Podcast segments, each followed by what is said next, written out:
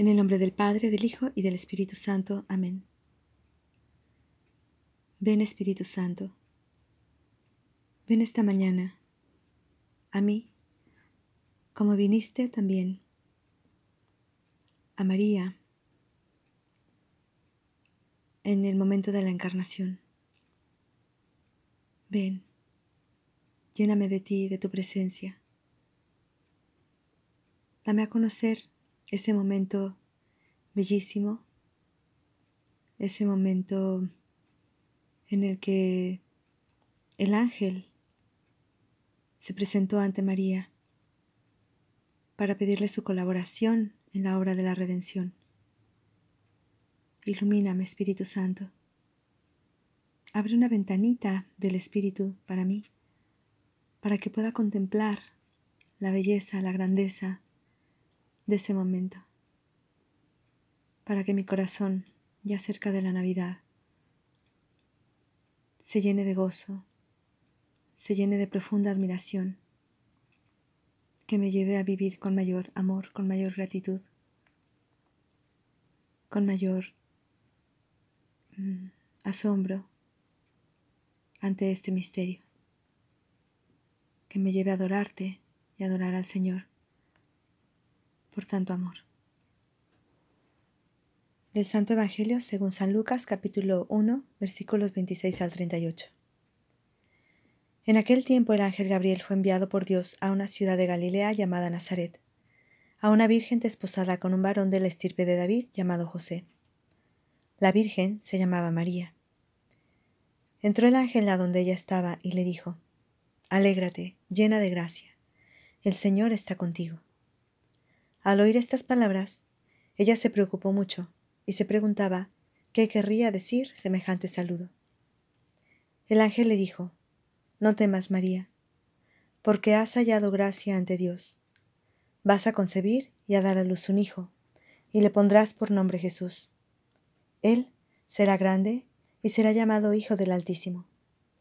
El Señor Dios le dará el trono de David, su padre, y él reinará sobre la casa de Jacob por los siglos, y su reinado no tendrá fin. María le dijo entonces al ángel, ¿Cómo podrá ser esto, pues, pues yo permanezco virgen? El ángel le contestó, El Espíritu Santo descenderá sobre ti, y el poder del Altísimo te cubrirá con su sombra. Por eso, el santo que va a nacer de ti será llamado Hijo de Dios. Ahí tienes a tu parienta Isabel, que a pesar de su vejez ha concebido un hijo, y ya va en el sexto mes la que llamaban estéril, porque no hay nada imposible para Dios. María contestó, Yo soy la esclava del Señor, complace en mí lo que me has dicho. Y el ángel se retiró de su presencia. Palabra del Señor, gloria a ti, Señor Jesús. Estamos ante el acontecimiento más grande de nuestra existencia, de nuestra historia algo totalmente fuera de serie. El momento que ha dado sentido a nuestra vida, a nuestro mundo, a nuestra redención. El evento que cambió la historia. Jesucristo, Hijo de Dios, segunda persona de la Santísima Trinidad, por obra del Espíritu Santo, entra en la tierra y se encarna en el seno de una virgen. Podríamos volver a leer este Evangelio despacio, de rodillas, ante el misterio que encierra, el misterio del amor de Dios, que siendo omnipotente, eterno, todopoderoso, que pudiendo decir solo una palabra, podría redimirnos, decide hacer algo extraordinario, decide manifestarnos de la manera más excelsa el amor que nos tiene. Envía a su Hijo para que sea Él mismo el que nos salve, el que nos redima, el que nos haga recuperar la amistad con Dios. Contemplemos a María, la joven virgen, que fue elegida para ser la madre de Jesús apenas un adolescente, con un corazón puro, hermosamente preparado para el Señor. Podríamos decirle aquello del cantar de los cantares. Qué hermosa eres, eres jardín reservado, huerto sellado, donde florecerá la nueva vida. No solo la nueva vida para el Hijo de Dios, sino también la nueva vida para todos nosotros. Bien se le llama a María puerta del cielo, porque a través de ella ha venido Jesús.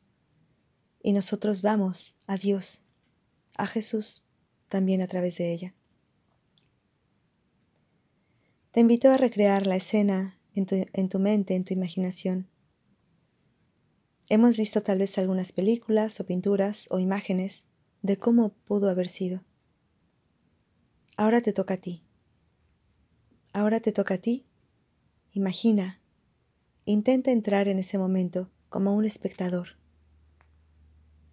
¿Cómo sería la casita donde estaba María? Mira la sencillez, la pulcritud. Mira también a María. ¿Qué está haciendo? Estaba dormida y una luz la, la despertó. O tal vez estaba orando, o tal vez haciendo sus labores, preparándose como esposa de José. ¿Cómo es ella? Cierra tus ojos. Pide al Espíritu Santo que, que, te muestre cómo era ella. Qué hermosa sería y qué hermosa es. Mira la pureza de su mirada, de su sonrisa.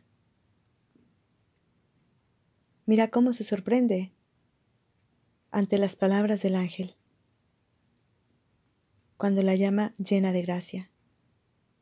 ¿Qué pensaría María? ¿Por qué me llama así?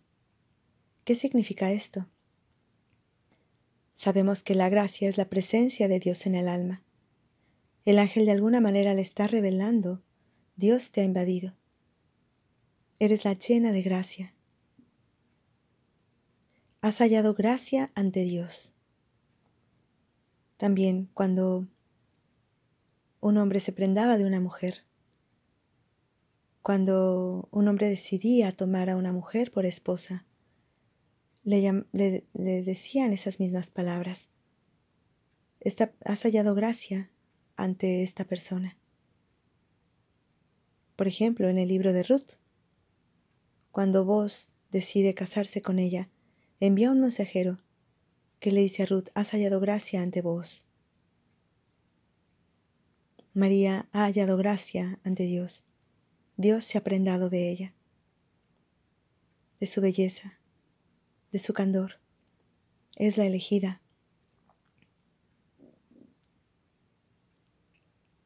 Y el ángel le revela, darás a luz un hijo. Y no temas, él será grande, será llamado Hijo de Dios, recibirá el trono de su padre David, será el descendiente de Jacob, su reino no tendrá fin.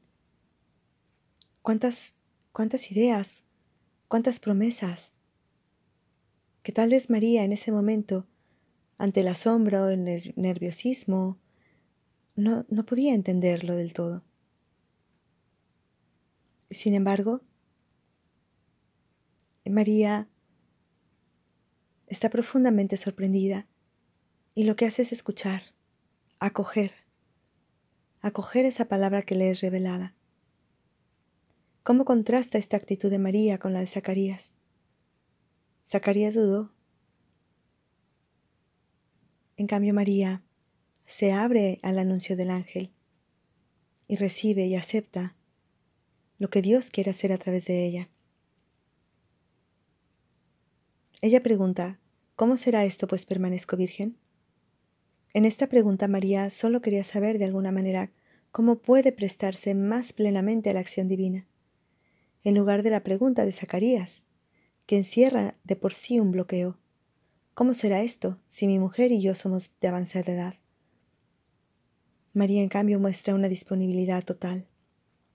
Pero el ángel la tranquiliza diciéndole, no temas, no te preocupes, esto no te toca a ti, esto es algo tan grande que solo lo puede realizar el Espíritu Santo.